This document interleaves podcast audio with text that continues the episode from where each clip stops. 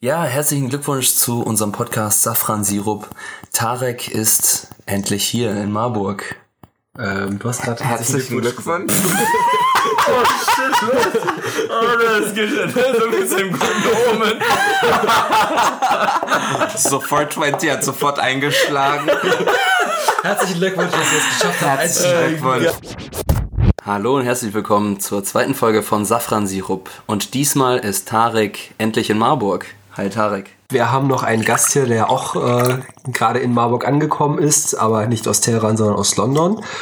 Äh, Suha äh, ist äh, jemand, den wir uns mal dazugeholt haben zum heutigen, heutigen Thema Orientalismus. Äh, herzlich willkommen. Hallo, Dankeschön. Dann fangen wir doch mal gleich an. Suha, du arbeitest seit langem zum Thema Orientalismus. Ähm, wir würden dich jetzt mal so ganz äh, blöd herausfragen, was ist das eigentlich? Warum sollten wir darüber reden? Äh, Orientalismus würde ich beschreiben als ein Denkkonstrukt, das sehr, sehr viele Fantasien, Bilder, bestimmte Eigenschaften über den Nahen Mittleren Osten und Nordafrika ähm, darstellt, aber auch alles, was man sozusagen sich darunter vorstellt als den Orient. Das heißt, das ist dann ja im Prinzip ähm, vor allen Dingen was Diskursives, oder? Es ist was Diskursives. Also es ist aus sehr, sehr vielen Diskursen entstanden, aber eben auch aus sehr, sehr vielen Realitäten, letzten Endes aus Kriegen, aus Kolonialismus, also auch sehr, sehr viel, was quasi äh, vor Ort auch tatsächlich geschehen ist. Aber genau, also Ursprünge sind tatsächlich eben Reiseberichte, sind Gemälde, sind auch Romane, ähm, die eben der Erfinder von dem Orientalismus-Konzept, Edward Said, analysiert hat. Du hast ja gerade so ein bisschen auf, auf, zwei Ebenen gesprochen. Also einmal über das Phänomen Orientalismus, mhm. ist etwas, was äh, in der Debatte betrieben wird, und einmal über das Konzept des Orientalismus. Ähm, würdest du sagen, die kommen beide aus demselben historischen Hintergrund oder gibt es da nochmal einen Unterschied? Was sagst du dazu, Adrian? So wie ich deine Frage verstanden habe, ähm, geht es ja einmal um den Orientalismus, der betrieben worden ist ähm, und das geht zurück irgendwie in, in irgendwie, so, wie du sagtest, äh, die ersten Reiseberichte. Dann kam äh, Napoleon und hat äh, eine Armada von Wissenschaftlern und Wissenschaftlerinnen äh, mitgenommen, um den Orient zu kartifizieren, zu beschreiben, in Romanen wiederzugeben. Ähm, und das natürlich auch systematisch in dem Sinne, dass man halt auch gewisse Sachen halt eben nicht berichtet hat. Ne? Also die Deutungshoheit lag immer bei äh, den, den Orientalists, den Orientalisten, die Leute, die halt ähm, die, die Macht hatten, darüber zu berichten. Und das, was äh, Edward Said mit Orientalismus beschreibt, ist genau das. Ne? Und sein Buch heißt eben ganz genau so, ähm, und seitdem wir diesen Begriff äh, in, der, in der Wissenschaft benutzen, hat sich ja der Diskurs darüber auch ganz äh, fundamental verändert. Ich sehe auch gerade, du hast hier ja die äh, 25. Jahresausgabe, äh, witzigerweise mhm. zum 40. Jahrestag des Buches. Das ist dann natürlich, können wir ja gleich mal äh, nachschlagen, wenn wir uns bei irgendwas nicht sicher sind. Ich habe wunderbare Zitate markiert. Vielleicht komme ich dazu, die tatsächlich vorzulesen nachher. Mhm. Ja, und sonst halt bei unserem Lesekreis äh, Bestimmt. Wir haben keinen. wir, wollten, wir wollten mal intellektuell wirken. ähm, aber sag mal, Adrian, du meintest vorhin noch, hattest vorhin so ein paar Beispiele für Orientalismus, die ja in der Populärkultur auch ganz verbreitet sind. Äh, genau, was ich mir äh, angeguckt habe, ist einiges, ähm, aber das der größte Klassiker ähm, ist auf jeden Fall Aladdin. Das ist tatsächlich auch selbst als ich jung war, die Bilder, die ich hatte von, ähm, wenn mein Vater von seiner Heimat geredet hatte, war das so, ja, das muss doch irgendwie so aussehen wie in Agrabah, oder? aber klar, die fliegenden Teppiche gibt's nicht. Ja, das weiß ich ja. Aber, aber man hat gar nicht so drüber reflektiert, dass alles andere, also und äh, wie sehr das teilweise falsch porträtiert worden ist, ähm, lässt sich sehr gut daran anzeigen. Ne? Also die, damals hieß es noch in dem in der Titelmelodie um, Where they cut off your ear if they don't like your face, it's barbaric, but it's home. Um, das ist dann geändert worden, äh, aber also es wird immer wieder der Westen kann wählen, wie dargestellt wird. Es werden zum Beispiel auch die, die äh, bösen Akteure in diesem Zeichentrickfilm, der für Kinder ist, wohlgemerkt, der ist für Kinder, die sprechen alle in einem äh, Arabic äh, Dialekt, also wirklich übertriebenen Dialekt und alle guten Charaktere haben British English Accent. Mhm. So. Ähm, witzigerweise und äh, wenn man jetzt darüber redet, was für äh, was für einen äh, Einfluss das heutzutage noch hat, ne? Ich habe hier einen äh, einen Public Poll from von der äh, Public Policy Polling Agentur äh, von den USA. Und da sind, es ist eine nicht besonders repräsentative Anzahl von republikanisch wählenden Menschen, also die, die Republicans gewählt haben, ähm, die wurden gefragt, äh, ob sie äh, unterstützen würden, dass Agrabah Wohlgemerkt, Agrabah ist die fiktive Stadt, die fiktive Stadt in aller äh, Welt äh, von Aladdin. Ob die gebombt, also äh, ob man die Bomben bebomben darf. 57 Prozent der ähm, Beantwortenden haben gesagt, äh, sie sind sich nicht sicher. 30 Prozent haben gesagt, ja, bombt Agrabah. Sag mal, magst du das mal Trump tweeten? Äh, Bomb Agrabah. ja, Bomb, Hashtag Bomb Agrabah. Ja, Ich glaube, das ist der, der Running Hashtag für unsere Folge jetzt, würde ich sagen. oder? Ja, auf jeden Hashtag Fall. Bob Agrabah. Ist doch. Ja, cool. Also äh, man sieht, diese, diese Kleinigkeiten haben noch Jahre, Jahrzehnte nachdem dieser Film überhaupt irgendwie äh, ein- eingespielt worden ist, irgendwelche Effekte. Ne? Aber ich meine, gut, äh, muss ich natürlich, ne, das ist also, wir können hier nichts, äh, keine Kausalitäten feststellen, ganz klar.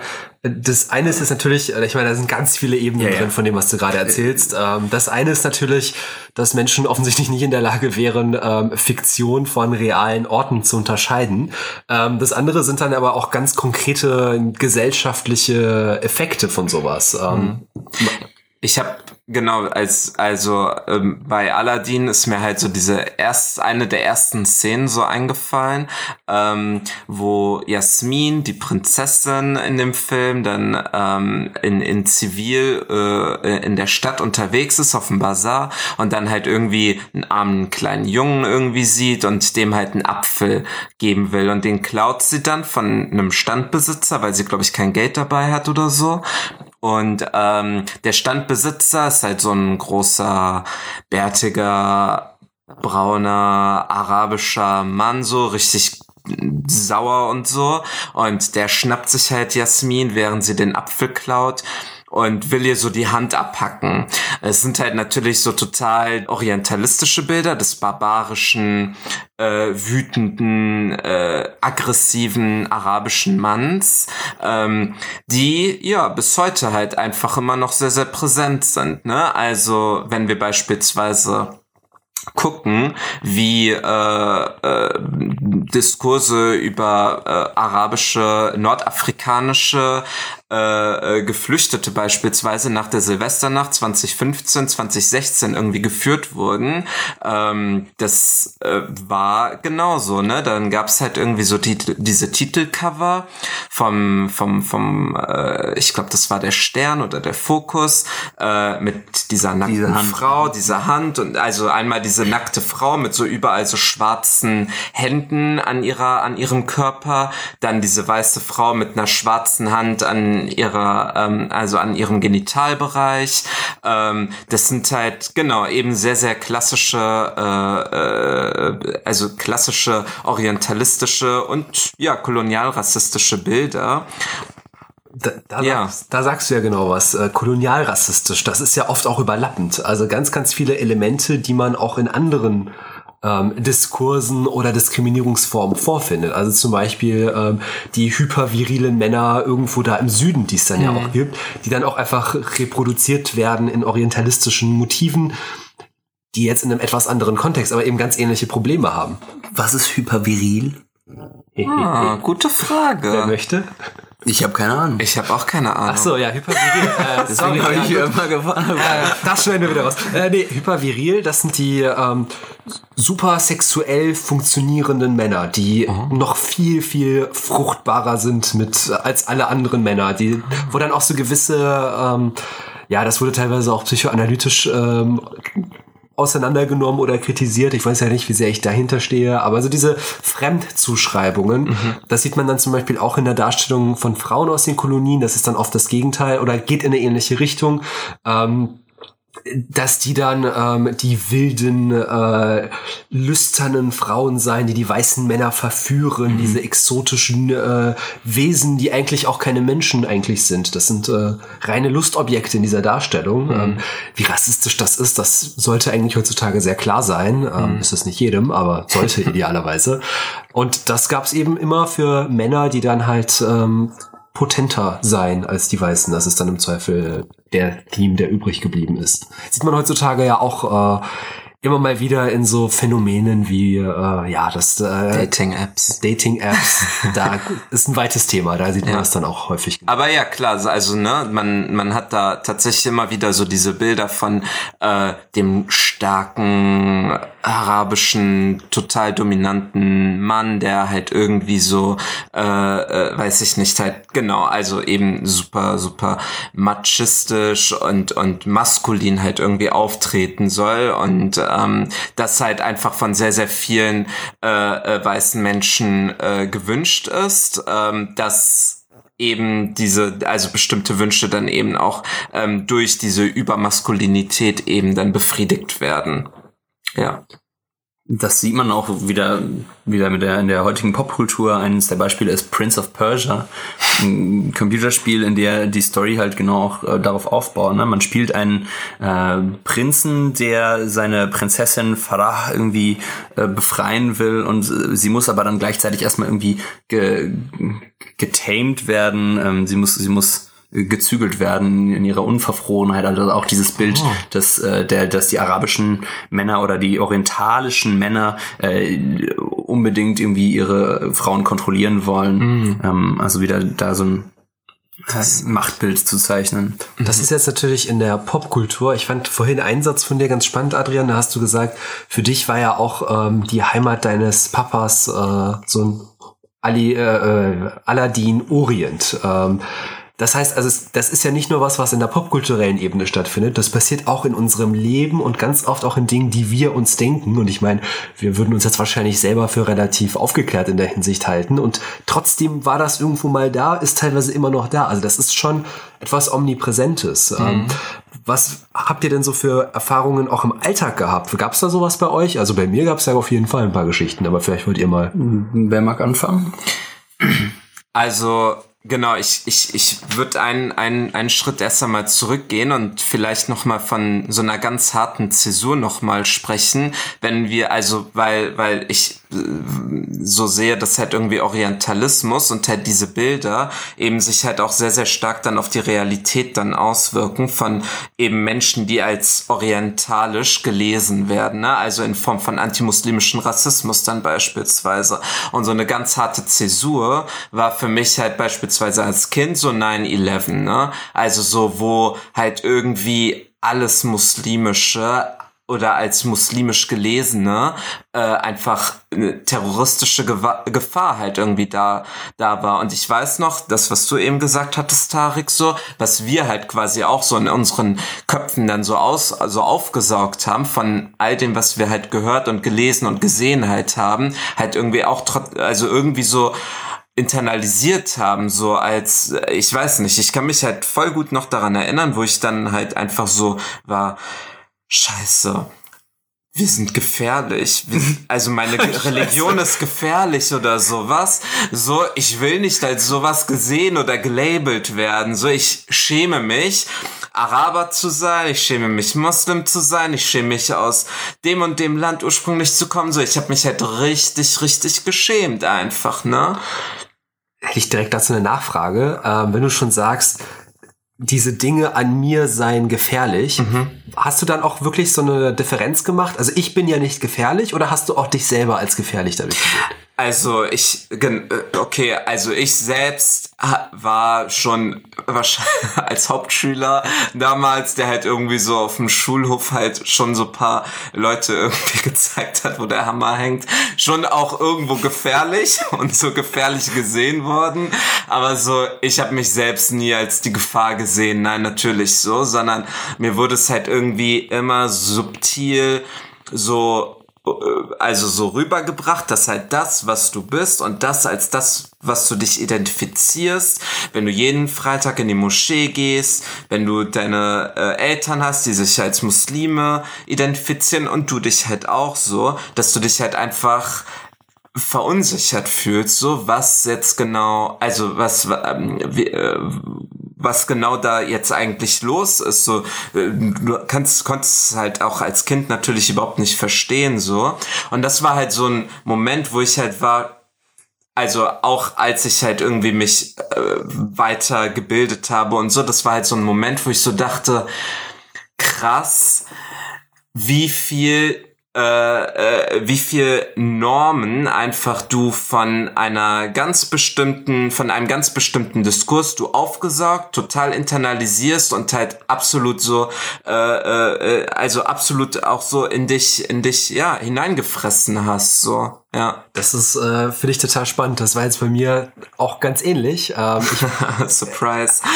ja, äh, Tarek und Sua haben ähnliche Erfahrungen gemacht. Ne? Aber ähm, da zum Beispiel haben mir Freunde irgendwann mal erzählt, ja, so in der fünften, sechsten Klasse, die hatten ja damals Angst vor mir. Hm. Und äh, ich sag mal so, ich war ja eher so das schüchterne Mäuschen, das so irgendwo auf der Mauer gelauert hat und eher zusammengezuckt ist, wenn die Leute böse geguckt haben. Aber die Leute hatten Angst vor mir, mhm. das gehört schon irgendwie dazu. Und dann entwickelst du halt auch immer so eine gewisse, deswegen habe ich das vorhin gefragt, ähm, mhm. inwiefern da bei dir eine Einheit bestanden hat zwischen ich und äh, Identitätsgruppen, weil man da so eine gewisse Dissonanz entwickelt. Ähm, das ist, wird dann ja auch gefördert. Da fragen ja auch die Leute, sag mal, bist du eigentlich einer von diesen Muslimen? Hm. Du bist ja, du bist ja eigentlich okay, ne? Also ist das, aber du bist dann aber nicht religiös, oder? Hm. Also ich meine, also du bist aber nur muslimisch sozialisiert, oder? Oder du bist ja eigentlich Iraner. Ihr seid, ihr seid ja so, bei euch ist das ja nicht so schlimm, ne? Ihr seid ja, ihr seid ja eigentlich alles Atheisten, ne? Du lachst schon so, als hättest du das erlebt. Ja, das, äh, das mit dem Iraner ist auch nochmal eine ganz andere Frage, denn als ich äh, früher äh, mich, also mit Identität und sowas, da habe ich nämlich immer nicht Iraner gesagt, sondern ich war der Perser. Das ist eigentlich auch, da muss man auch sagen, ganz klar, das ist auch eine Reproduktion meinerseits aus von Orientalismus ganz bewusst, um mich zu schützen.